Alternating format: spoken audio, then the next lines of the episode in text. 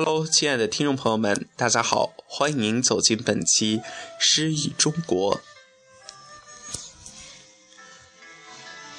我是一座小城，故城。我的心是一座城，一座最小的城。没有杂乱的市场，没有众多的居民，冷冷清清。冷冷清清，只有一片落叶，只有一簇花丛，还偷偷掩藏着儿时的深情。我的梦是一座城，一座最小的城，没有森严的殿堂，没有神圣的坟陵。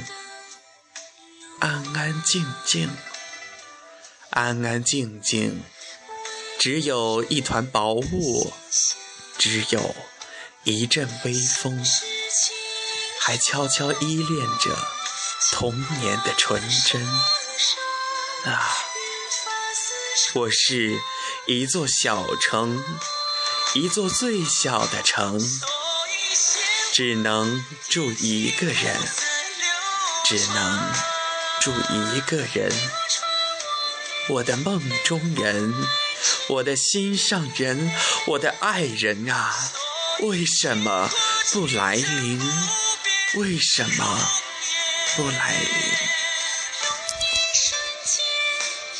在这首顾城的《我是一座小城》中，寥寥数语就将脆弱的灵魂轻松展现。顾城看似直白的诗歌文本，与耐人寻味的诗歌主题之间所形成的张力，正是他诗歌的特点所在、魅力所在。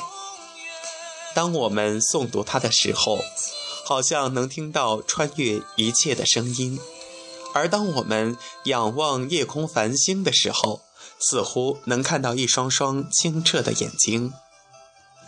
在这首诗中。我们也可以感到诗人那种若隐若现的心灵孤独和忧伤。出于对理想的追寻热爱，对现实的不满，诗人的心像一座远离都市喧嚣的山城，既不森严，也不神圣，质朴、轻盈、纯真、寂寞、孤独。于是，无论白天夜晚。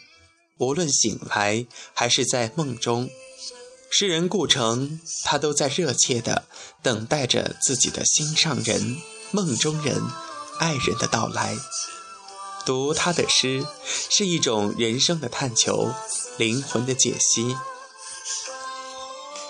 而诗人顾城呼唤了一代人，用黑眼睛寻找光明，他自己最后还是走进了黑暗。我们的心灵需要感动，我们的生活需要好诗。